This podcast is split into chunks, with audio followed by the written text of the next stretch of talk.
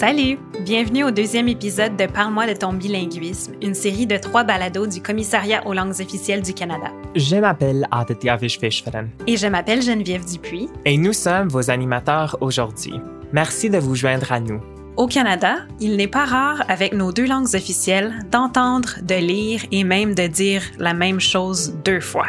C'est la beauté, mais aussi le défi de vivre dans un pays bilingue. On t'invite à nous suivre alors qu'on explore le parcours de jeunes Canadiens et Canadiennes bilingues qui discutent des défis et des avantages de vivre sa vie dans les deux langues officielles.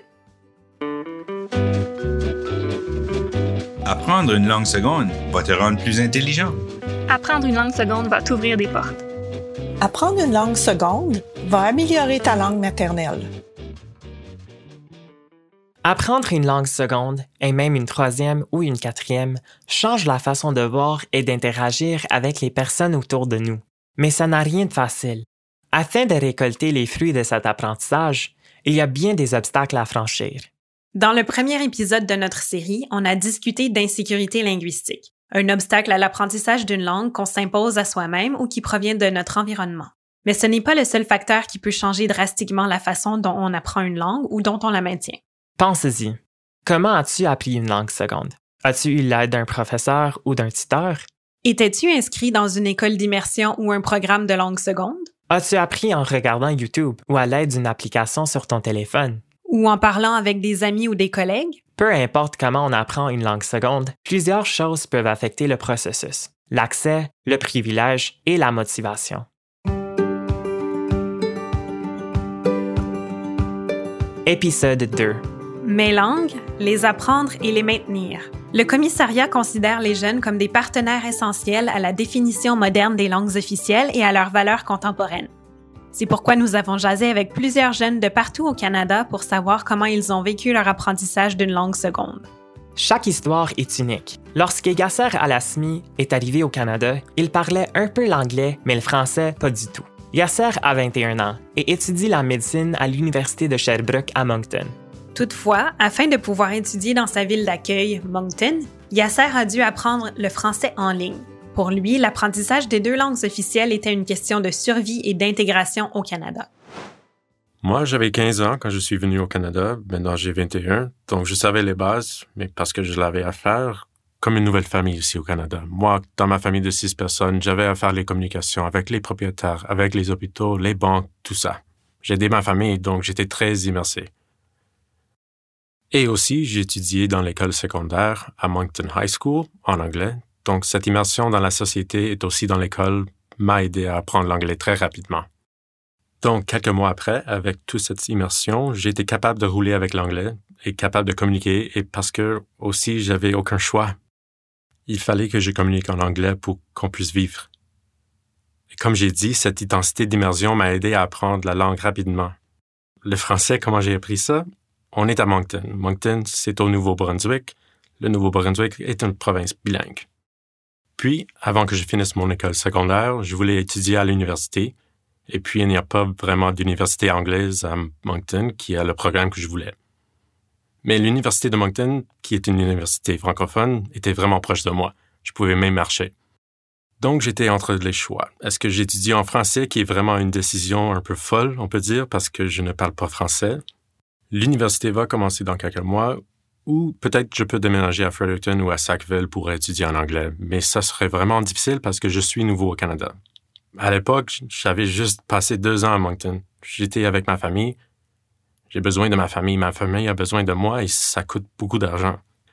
Donc, à la fin, j'étais encouragé d'essayer d'étudier en français, j'ai resté à Moncton. Je faisais un programme dans sciences de la santé. On appelle ça le DSS. Puis c'est un programme très spécial parce que ça te donne la capacité d'appliquer en médecine après juste deux ans d'études au lieu de quatre ans qui est traditionnel au Canada. Puis c'est vraiment compétitif. Mais comme ça, quelques mois avant de commencer l'université, j'ai commencé à apprendre un peu le français sur YouTube, sur les applications comme Duolingo, puis d'autres applications. J'ai essayé avec les activités des autres organisations ici, donc j'ai essayé d'apprendre ce que je peux. Mais quand j'ai commencé à l'université, j'étais pas assez fort en français. Je ne pouvais pas même comprendre les professeurs. Donc c'était vraiment un grand défi. C'était une expérience, mais j'avais pas le choix sauf de pour réussir. Parce que c'est ça mon futur. Je n'étais pas vraiment capable d'aller étudier en anglais. Et puis, quand je parle de motivation, moi, je me rappelle que mes parents, ma famille, ils ont des rêves pour moi, que mes parents travaillent vraiment fort pour nous donner de la stabilité ici au Canada et que pour réussir, pour vivre, on a déjà beaucoup perdu dans la guerre en Syrie. Et maintenant, il faut, il faut qu'on survive, il faut qu'on vive. Euh, je n'avais pas le choix. Il faut réussir. Yasser se considère chanceux de vivre dans une province bilingue où il a de nombreuses occasions de s'exprimer dans l'une ou l'autre des langues officielles. Je suis chanceux d'être au Nouveau-Brunswick car il y a un équilibre entre les deux langues. C'est une province bilingue. On a toujours le choix de parler français ou anglais, peu importe où l'on va, au resto, à l'hôpital, à la banque, etc. On y parle les deux langues. Provinces et certains territoires du Canada ont adopté leur propre politique et leur propre législation visant à protéger les langues officielles. C'est le cas du Nouveau-Brunswick, où la loi sur les langues officielles du Nouveau-Brunswick oblige notamment les institutions du gouvernement provincial, par exemple les ministères, les sociétés de la couronne, les hôpitaux, les services de police, etc., à servir les membres du public dans la langue officielle de leur choix. C'est important de reconnaître que ce n'est pas tout le monde qui a la chance de vivre dans une province bilingue où c'est possible de parler anglais ou français. C'est le cas de Caleb Béraud qui est né à Saskatoon, en Saskatchewan, et qui a grandi à Winnipeg, au Manitoba, avant de déménager à Edmonton, en Alberta, où il vit et travaille maintenant comme journaliste. J'ai grandi dans un milieu linguistique minoritaire où les langues étaient attitrées à certaines activités, si tu me suis. Euh, par exemple, je vis en Alberta, à Edmonton précisément, je suis un amateur de sport et un sportif depuis mon enfance. J'ai joué au baseball, entre autres, jusqu'à l'école secondaire. Euh, les sports se passent en anglais, mais à la maison, c'était en français. J'ai dû m'ajuster, mais c'était comme deux univers distincts à cette période de ma vie. Plusieurs Canadiens et Canadiennes, comme Caleb, sont issus d'une minorité linguistique et comptent les occasions de s'exprimer dans sa langue maternelle sur les doigts d'une main. Ça demande aussi un effort quotidien pour maintenir son niveau de langue maternelle ou seconde. Donc, tu fais un plus grand effort de parler ta langue, de vivre dans ta langue autant que possible. J'ai des amis qui sont anglophones, j'ai des amis qui sont francophones, donc tu fais ton possible de vivre en français sans te limiter en termes de l'anglais ou dans la langue majoritaire.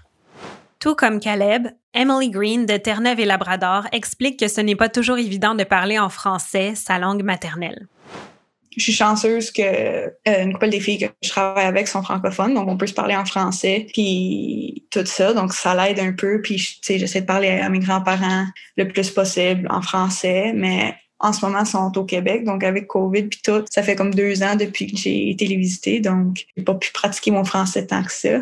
Mais c'est, je m'entoure avec des, des gens francophones pour m'assurer que je garde mon français. Surtout quand, j'étais au secondaire, j'ai décidé de faire l'immersion parce que l'école francophone ici, tu sais, offrait pas de sport. Après la dixième année, toutes les cours étaient en ligne. Donc, tu sais, ça allait être très difficile de faire tout ça.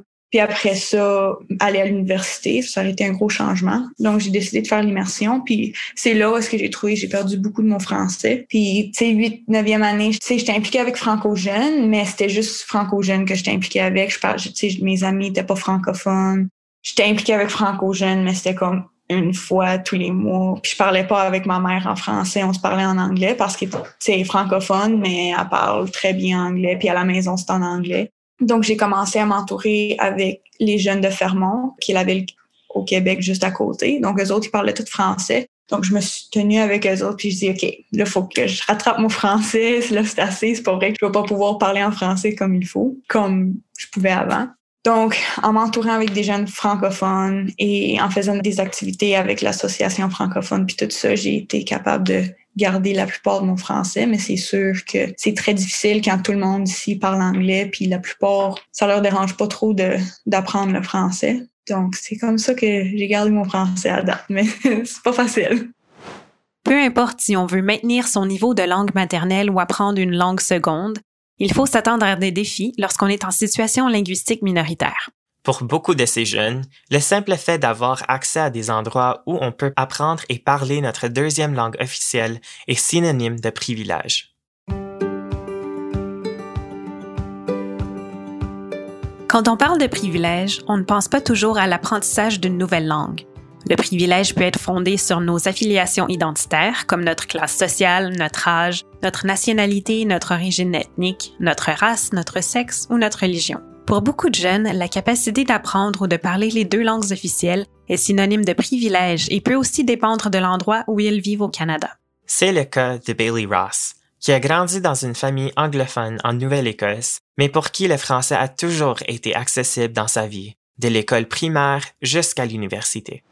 Ma deuxième langue officielle est le français, que j'ai apprise dans le programme d'immersion française de mon école, à Digby, où j'ai grandi. Nous étions bien chanceux d'avoir ce programme du primaire à la douzième année. Donc, au cours de chaque année scolaire, excepté vers la fin du secondaire où il y avait moins de classes en français, toutes les matières de base m'étaient enseignées dans ma deuxième langue officielle. Après la douzième année, je me suis inscrit à une université francophone où j'ai obtenu un bac en art. Pour Emma Drake, ce n'est pas toujours facile d'avoir accès à différentes occasions linguistiques. Emma est originaire de Morel, un village d'à peu près 300 habitants sur l'île du Prince-Édouard qui n'a ni école d'immersion française ni école francophone. Comme je l'ai dit, c'est à l'école primaire à l'île du Prince-Édouard, dans mon village natal de Morel, que je salue d'ailleurs. C'était donc le français de base. Et à un certain moment, vers la dixième année, euh, je n'étais plus satisfaite de ce que le curriculum offrait. Je sentais pas que ce que j'apprenais allait m'aider à atteindre le niveau supérieur d'apprentissage d'une langue seconde. J'ai laissé tomber les cours de français car j'en tirais pas grand-chose tout simplement. C'est ensuite que j'ai réellement commencé à apprendre la langue. En 2016 et 2017, j'ai été choisie pour représenter le Canada en Belgique dans le cadre d'un programme d'échange jeunesse international. Pour ceux et celles qui se demandent c'est quoi, c'est un échange étudiant organisé par euh, les clubs Rotary partout dans le monde. On évite des élèves du secondaire, de 11e et 12e année, à aller étudier dans un autre pays pendant un an je me suis retrouvée dans la région de la Wallonie, la partie francophone de la Belgique. J'ai donc vécu avec quatre familles différentes au cours de cette année et j'ai été inscrite en 12e année à l'Institut Saint-Joseph à Charlevoix où se trouvait cette école. C'était une immersion totale pour moi et c'est là-bas que j'ai vraiment appris le français. Emma reconnaît le privilège qu'elle a eu de pouvoir voyager en Belgique pour apprendre la langue française. J'ajoute qu'en tant qu'anglophone canadienne, je reconnais que c'est un immense privilège de vivre cette expérience et de participer à un programme d'échange. Par exemple, ma mère a accepté d'héberger d'autres jeunes afin que je puisse partir. Aussi, j'avais les moyens de payer mon voyage et de me rendre là-bas, ce qui représente beaucoup d'argent. De plus, je n'ai pas eu à me soucier d'occuper un emploi puis de gagner de l'argent pendant que j'étudiais en Belgique. C'était toute une expérience d'être en immersion dans cette culture et d'apprendre la langue, mais aussi d'apprendre à connaître les gens et les élèves internationaux dans ces communautés. Cette expérience est tout un privilège que bien des jeunes Canadiens qui veulent apprendre une deuxième langue officielle n'auront jamais. Somme toute, c'est comme ça que j'ai appris ma deuxième langue officielle. Du côté du Québec, Malcolm Lewis Richmond est un jeune homme bilingue qui a été le président fondateur de Youth for Youth Québec, un organisme qui œuvre pour les jeunes d'expression anglaise de la province. Malcolm considère que le fait d'habiter au Québec a été un privilège pour lui pour moi, c'est vraiment une grande richesse de pouvoir euh, s'exprimer dans une deuxième langue. Puis dès un tout jeune âge, je me suis rendu compte que, étant au Québec, avant j'ai mentionné que toute ma famille a quitté le Québec pour s'installer, euh, notamment en Ontario. Parmi mes cousins et cousines, je, suis le seul, un des, moi et mon frère, on est les seuls à avoir appris le français dès un jeune âge et dans toutes les années de notre scolarité jusqu'à la fin du secondaire ça, c'est un privilège auquel euh, mes cousins et cousines n'ont pas bénéficié en Ontario et en Alberta. Donc, j'ai pu développer mes compétences dans ma langue seconde au point où je suis en mesure d'aller travailler en, en français, d'aller faire des amis qui parlent français, jouer à des sports avec des locuteurs du français puis aujourd'hui, de travailler pour une institution qui appuie pleinement la dualité linguistique au Canada. Donc, pour moi, c'était en fait vraiment un grand privilège de pouvoir apprendre une deuxième langue et de pouvoir maîtriser toutes ces compétences linguistiques-là. Jolanta Bird, une Saskatchewanaise, est du même avis que Malcolm et reconnaît le privilège d'avoir eu la chance d'apprendre deux langues officielles. C'était un défi pour elle d'être la seule à maîtriser le français dans sa famille, mais à ses yeux, apprendre une deuxième langue valait la peine car ça lui a ouvert plein de portes. Nous sommes chanceux d'avoir la chance d'apprendre les deux. Ça compte pour beaucoup dans l'éducation et c'est un privilège d'apprendre les deux langues et d'être scolarisé dans les deux langues. Savais-tu que selon la loi de 1870 sur le Manitoba, le Manitoba a déjà été une province officiellement bilingue? Même si le gouvernement manitobain a éventuellement décidé de mettre fin au bilinguisme officiel en 1890, Il existe toujours une communauté francophone vibrante au Manitoba. L'accès et le privilège sont les premiers défis lorsqu'on apprend une langue seconde, mais ça ne s'arrête certainement pas là. Avoir la motivation et la volonté de chercher ou de créer des occasions de parler et de maintenir cette langue peut être une lutte en soi. Surtout en milieu minoritaire. C'est vrai qu'il existe dans plusieurs régions du pays des institutions qui fonctionnent dans la langue officielle minoritaire, comme le campus Saint-Jean en Alberta ou les services bilingues dans une ville comme Sudbury en Ontario. Mais est-ce qu'on se sert de ces services et de ces institutions? Est-ce qu'on parle cette langue minoritaire régulièrement? Est-ce qu'on maintient notre langue seconde et qu'on fait des efforts pour ne pas la perdre? Bonne question. Vouloir apprendre une langue et trouver quelqu'un avec qui la parler est tout un défi. C'est ce que Anjana Balachandran a vécu en étudiant en sciences politiques à l'Université d'Ottawa. Le plus difficile pour moi est de maintenir mon français. Je suis dans un programme d'immersion à l'université où je dois constamment lire et écrire en français. Par contre, ce n'est pas toujours possible pour moi de pratiquer mes compétences orales ou de communiquer avec mes collègues en français.